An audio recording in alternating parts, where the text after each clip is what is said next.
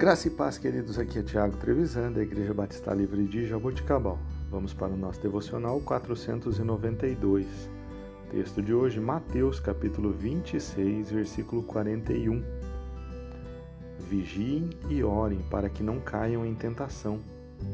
O espírito está pronto, mas a carne é fraca. Queridos, você realmente entende esse versículo?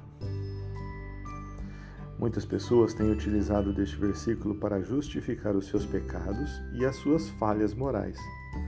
Não que isso não demonstre que temos uma natureza caída, mas não é a forma de fraqueza utilizada no contexto dessa passagem. Esta é uma passagem contida nos três evangelhos sinóticos, e em cada uma os autores utilizam alguns complementos para explicá-la.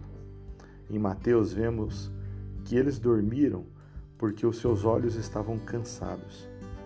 Em Marcos, lemos que eles estavam exaustos. Mas em Lucas encontramos uma expressão diferente dos outros três. Mais próximo, porque eles estavam dormindo, porque não suportaram a tristeza quando Jesus declara: Vigiem e orem, pois o espírito está pronto, mas a carne é fraca, é justamente porque ele sabe que o nosso espírito anseia e deseja constantemente estar na presença do Senhor, pelo menos daqueles que são nascidos de novo.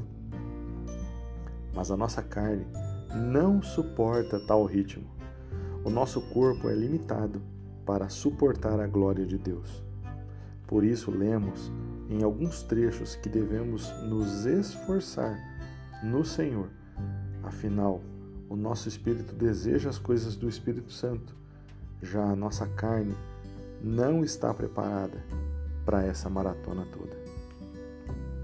Que possamos orar e vigiar para fortalecer cada vez mais nosso espírito e dessa forma sujeitar a nossa carne ao senhorio do Senhor.